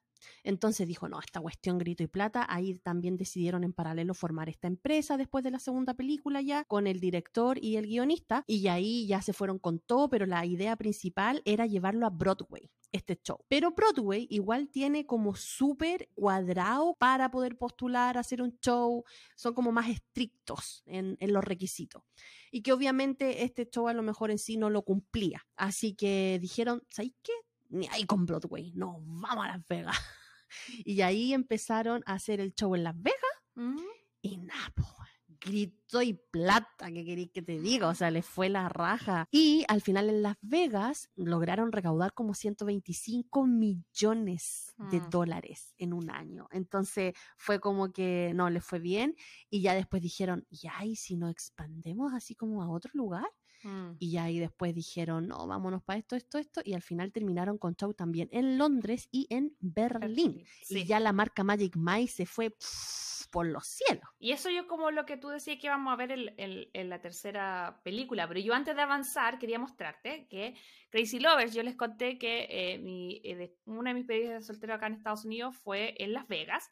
Fuimos con unas amigas chilenas que vinieron, vinieron para mi matrimonio y era gracioso porque mi despedida eran tres amigas más el marido de una, porque igual para ellos venían a conocer LA, venían a conocer Las Vegas, entonces también andamos como con el marido de una amiga, le mando muchos saludos. Él sí no nos quiso acompañar, nosotros lo invitamos, pero no nos quiso acompañar a otro show, porque cuando yo fui todavía no se instalaba el de Magic Mike y yo fui a Australia's Thunder from Down Under, que es como muy parecido, lo único que son como oh, veletos australianos y de verdad que la experiencia fue súper entretenida. Eh, de partida los boletos son caros, a mí me invitaron, pero yo creo que eran como 60, 80 dólares la entrada por un, por un show que de verdad dura hora, hora y media, que es como a las 8 de la noche, donde tú entras y así como toda como, eh, no sé, por las novias, la típica, con la cosita que dice bride to be o, o los cintillitos de pene, todas esas cosas que hace la, la gente, pero que es todo súper como controlado y insisto, a mí me llamó muchísimo la atención después de que ha habido, no sé, po, como te contaba, eh, siguiendo a Bebeto en la Grammy y después como ir a esta cuestión donde en verdad era como una obra de teatro donde al final se pelotaban nomás porque como que eh, había un animador, había un eh, los tragos también súper caros y todo, pero estaba todo súper controlado. Yo les, les decía que mis amigas estaban como súper prendidas, entonces una de ellas se subió una silla a bailar y loco, llegó la, la policía, porque hay policías mujeres ahí, fue como, o te bajas o te sacas. Habían otras novias que yo no sé si estaban como de visita orante acá, pero eran como, evidentemente, eh, como más controladas, como que había una, una, como un party de novias que se notaban que, no sé si eran eh, asiáticas, americanas o asiáticas, pero que estaban así, pero ya así muy, uy, uy, uy, ¿cachai? Como muy como controladas porque es lo que estaban viendo. Y los tipos bailaban en las tarimas, también se subían en las mesas y todo pero no había contacto, no había toqueteo, era solamente baile. Y lo que más me llamó la atención, como les decía, era que la escenografía, de verdad, que el bombero atrás habían llamas. No recuerdo ya qué hacía cada uno, pero todos tenían su show así como que cambiaba el escenario y llegaban cosas. Y fue entretenido, yo creo que lo pasé súper bien. Y estuve buscando,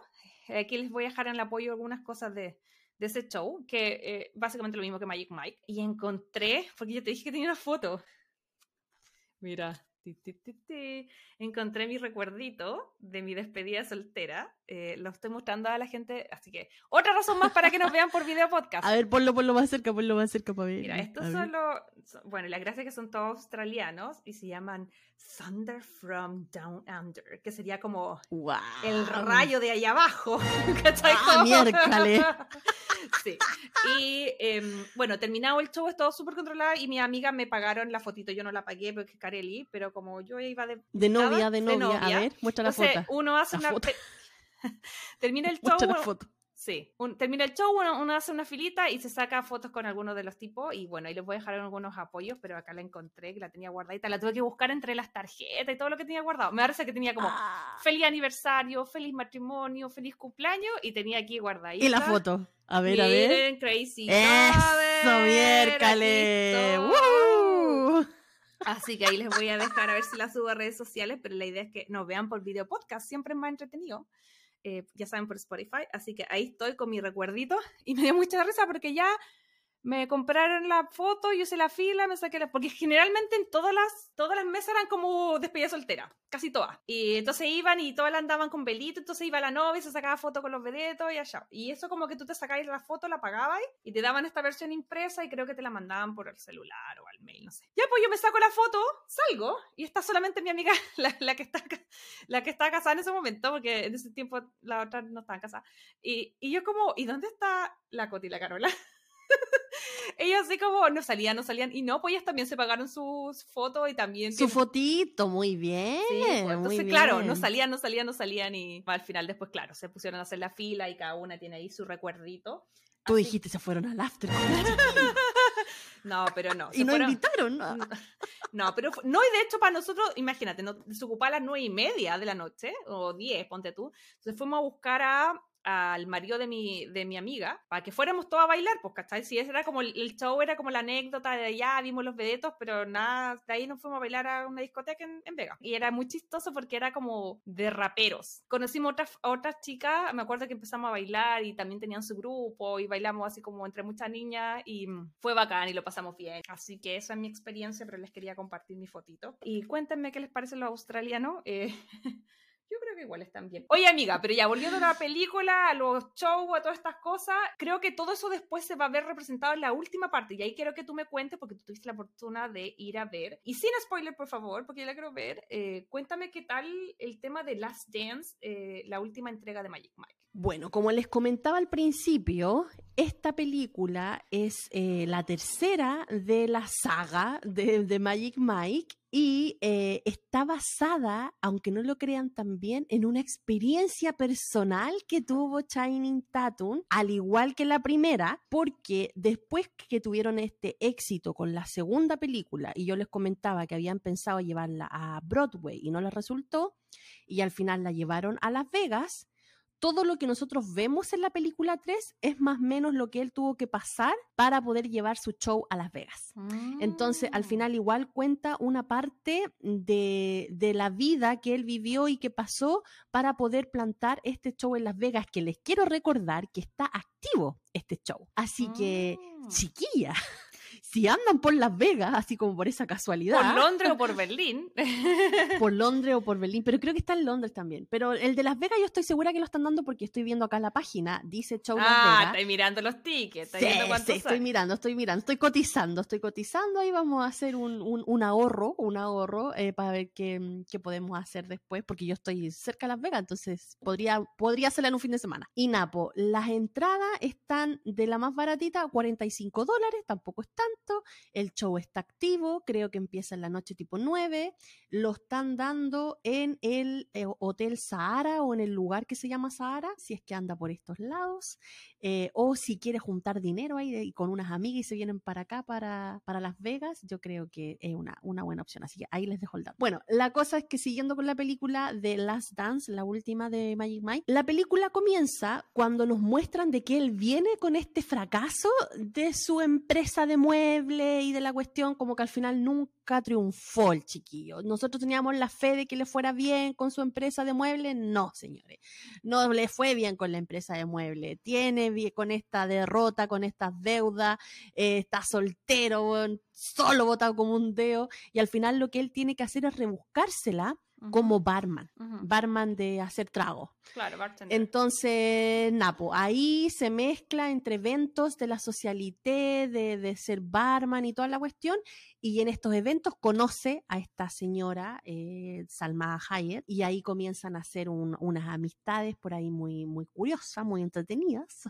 Sí, yo vi un baile y... de esas amistades y está entretenido. Sí, en el tráiler pueden ver el baile, que eh, son los primeros 20 minutos que se da esa cuestión, y también tiene el mismo ritmo de la otra, pero aquí hay más, aquí se involucra más, porque en las otras todavía no lo vemos que está involucrado con las personas pero aquí se involucra ah, más. O sea, aquí hay más amor, más sí. sentimientos por lo menos. Aquí hay más sentimientos, ah, aquí hay más sentimiento, aquí hay una historia de amor, así que nada, y la película está, lo, está eh, hecha entre Miami y entre Londres. Así que vemos harta, harta cosa en Londres. De hecho, hay unas imágenes eh, como de casas, como de adentro de casa, cuestiones que tú decís, no, esa casa no es de Estados Unidos. O sea, voy, voy, a cachar el tiro. Como muy oscuro, muy gris, es como muy Londres, para todos lados. Así que, Napo, y el personaje de la Sandra, me da con decirle Sandra Bullock. Salma. El personaje de la Salma Hayek está súper, eh, súper bueno, súper interesante, porque a pesar que es una persona adulta y todo, eh, yo creo que saca toda nuestra mujer por uh -huh. nuestros ideales y nuestros sueños que te hace decir, uy, qué buena, así como, como bacán. No sé si el personaje de la Salma Hayek exista o lo hicieron para la película, uh -huh. pero está bien interesante. Está bien interesante el personaje de ella porque um, es una mujer como que le da el empujoncito Uh -huh. a él a que, a que vaya como al siguiente nivel, ¿no? Y realmente realice el, el show. Es potente ella, me encanta, me sí. encanta como actriz. Sí, es súper potente. Y también habla mucho eh, así como la 2 habló mucho de la integridad, de a lo mejor eh, distintos tipos de personas, distintos gustos y cosas así, aquí habla más como, yo creo, yo me atrevería a decir que habla un poco más de esta libertad femenina, del empoderamiento femenino y de lo mismo que hemos estado hablando eh, alrededor de este episodio, de que es que el show de Magic Mike es mucho más allá de algo burdo, piluchos bailando, no sé qué. Es algo como con contenido, algo con emoción, es algo con arte, ¿cachai? Mm. Es algo artístico. Entonces aquí le dan como harto bulla a, a ese tema, al arte. Oye, ¿y tú qué estás diciendo que, que acá hay como más como tema de sentimiento? No puedo no preguntarte. Eh, sé que estamos justo cerrando, pero se va a alargar, pero lo siento. Tú, eh, ya sabes, modo ficción, como siempre lo hacemos. ¿Tendría de parejas al día y con un vedeto? No, no, definitivamente, no soy demasiado celosa para eso. Demasiado celosa para eso. Así que no, ni cagando, no podría. A mí me pasa lo mismo. Pero, insisto, sí. pero no desde el tema así como juzgón de, de no, moral, sino como no, de... Para nada. Al contrario, yo creo que salir con un chiquillo así pues, debe ser espectacular. Aunque no sé qué tanto, porque, a ver, nosotros decimos siempre, ay, pero es que este trabajo es terrible, es fácil, me encantaría tener este trabajo. Pero, bueno, todos los trabajos cansan. Todos los trabajos son abrumadores cuando repetir, repetir, repetir. Voy a traer repetir. una cita que para mí siempre se me, se me ha quedado en la mente, que es cuando, The Friends, que es cuando Rachel quiere salir con un eh, ginecólogo que le encuentra yeah. estupendo y todo. Entonces el ginecólogo, ella como que se atreve y lo invita a salir, ¿cachai? Y el ginecólogo le dice, ¿tú qué haces? ¿A qué te dedicas? Y le dice, no, yo trabajo en una cafetería. Y le dice, ¿y no te pasa que después de servir café todo el día llegas a la casa y no quieres tomar café? y él dice, sí. Bueno, a mí me pasa lo mismo. y básicamente, eso es como que... No quiero ver más vaginas en mi vida. Claro. Entonces me da risa eso porque tiene un punto, tal vez, y bueno, fue, no, yo no digo que sea la historia de todos, pero en ese caso, esos, esa pareja de stripper tenían problemas por, por eso también. Entonces, es como interesante. A mí me pasa que uno al tiro lo ve desde su punto de vista como de, sin juzgar moralmente, sino que como yo me pasa que no sé si soy celosa o no, depende de la persona. Yo he estado con personas que yo era muy celosa porque no me inspiraban confianza. Y ahora de verdad que soy súper relajada con John porque John me da confianza. Pero yo no sé si, si sería capaz de, de, de estar con alguien, no solamente como el tema de los strippers, me pasa lo mismo con los actores, con los cantantes, que tengan como esta exposición que tengan esta fama, que tengan las groupies, en lo personal, por una inseguridad mía, no de ellos, sí. Eh, no sabría cómo lidiar con eso. Sí, yo también, yo también debo reconocer que es por una inseguridad mía, porque si yo fuera una mujer más segura de, de, que esa persona me quiere, que no me va a cagar y que por mucho que le pongan, no sé, pues si está ya dieta y por mucho que te pongan un helado, weón, un banana split enfrente no te lo vaya a comer, ah, puede ser que la persona lo haga, ¿cachai? O sea, que, que no se lo coma, porque es súper leal a su dieta. Por ejemplo, burdo, pero ejemplo. Eh, pero claro, yo como expectante de la persona que está acompañando la dieta, por así decirlo, diría, ah, igual se la va a comer, pero ese es un rollo mío, claro. Entonces, por eso mismo, eh, yo, no, yo no podría, pero es por un tema mío, no por un tema de que la persona, o sea, por mucho que la persona me pide confianza y todo, eh, es un tema que yo tendría que trabajar mucho en mi cabeza como para poder estar con una con alguien que trabaje en ese rubro. Oye, y estando acá, no puedo no dejar la pregunta abierta, por favor, si es que alguien ha tenido de pareja alguna persona que trabaje en este en el medio que hemos estado hablando, el tema de los strippers, eh, sería bacán que nos contaran su experiencia. O a lo mejor una vez tenemos algún eh, ¿cómo ese? Eh, entretenimiento más entretenimiento, femenino, entretenimiento femenino o masculino, da lo mismo, pero alguien que trabaje ahí en una de esas, te imaginas un Crazy Lover nos escucha y nos puede aclarar todas estas cosas que nosotros hemos, hemos tratado de, hablar desde nuestra mínima experiencia, pero es interesantísimo el tema. Oye, y lo otro, que tengo una duda, porque siempre el dicho está en cacerrero, cuchillo palo. Entonces yo digo, chuta, a lo mejor si eres pareja de un stripper, no sé, o, de, o de una chica que trabaja también como stripper, a lo mejor llegan cansados a la casa y lo último que quería hacer un baile, siento yo, ¿no? Claro, así como que ya, no, ahí, en modo, en, modo misionero normal. ya me doblé mucho en el escenario. Lo menos que quiero moverme. Puede ser también. Ojalá que ahí alguien nos pueda contar su experiencia. Oye, de querida, y ahora sí que sí, tengo que cerrar y preguntarte em, a la experiencia, a la marca Magic Mike, porque ya vimos que tenemos súper claro que la 1, eh, yo creo que hay que verla para entender el mundo, pero en una de esas, si escucharon este podcast, váyanse directo a la 2. Em, pero en, general, a, la trilogía Magic Mike, ¿cuántos corazones le pones y por qué? Sabéis que, mira, le voy a poner tres corazones, que no es mala cuestión, pero, pero le voy a poner tres corazones porque de verdad quiero ir al show en Las Vegas. Y mm. les voy a comentar después que vaya si les cambio los corazones no. Porque sé que va a ser, que va a influenciar en mis corazoncitos. No, pero si este podcast no es de experiencia de vida, es de películas. La película. A la no, yo creo que le pongo tres corazones, sí. Tres corazoncitos. Ok, perfecto. ¿Y tú? Yo creo que también le pongo tres. Eh, siento yo que está todo el hype de entretenido el tema, entretenido verla. Además, si la quieren ver sin ningún tipo de análisis, las películas, las tres, tienen tremendos shows, son súper entretenidas, bailes de calidad, los tipos y todo. Las historias también son buenas, sobre todo la 2 y la 3. Eh, en ese sentido, bien. De romance, nada, así que no le puedo poner de cuatro para arriba porque en verdad nada. Eh, me entretienen y insisto, creo que cuando van por la beta un poco más mm, menos densa, me gustaron mucho más. Así que está bien verlas y insisto, si tuviera que recomendar, recomiendo la 2, pero la 3 no es que no la recomiende, solo que no la he visto todavía. Pero tengo muchas ganas de ir a verla al cine, así que ahí veamos. Yo recomiendo la 3, creo que es la que me gustó más de la trilogía. Hay un baile al final que se pegan, chiquillas, que si ven la película se van a acordar de mí, porque es demasiado hermoso el baile, porque a pesar de que es erótico y sensual, aparte es súper artístico. Y obviamente no baila el solo, baila ahí con acompañantes y es todo muy, muy, muy bonito. Y el otro importante es el que ocurre en los primeros 20 minutos que hay. El que sale en el tráiler. 100% recomendado. Sí, así que Crazy Lover, si tienen la posibilidad en donde usted esté de ir a ver un show así, vaya. Y no espere a que haya una despedida soltera para ir. O sea, si nunca hay una despedida soltera, no se quede con las ganas. Junte con sus amigas, vaya, junte platita y disfruten, pásenlo bien. Eso, mi consejo. Ok, así que con eso estamos despidiendo esta trilogía. Espero que les haya gustado este capítulo.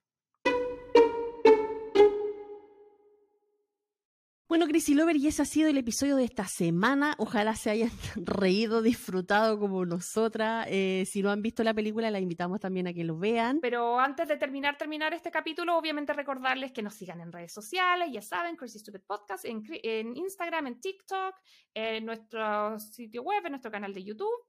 Em, por favor, eh, ustedes saben que sus estrellitas son nuestro sueldo, así que si nos quieren apretar el botón de seguir, eh, eh, calificarnos con las estrellas que piensan que nos merecemos, ojalá puedan hacerlo. Y bueno, nosotros ya nos estamos despidiendo. Ya saben que pueden ver a través de nuestras mismas redes sociales cuál va a ser la película de la próxima semana. Yo por ahora voy a, voy a despedirme bailando y de que que esta canción es demasiado buena, así que vámonos bailando.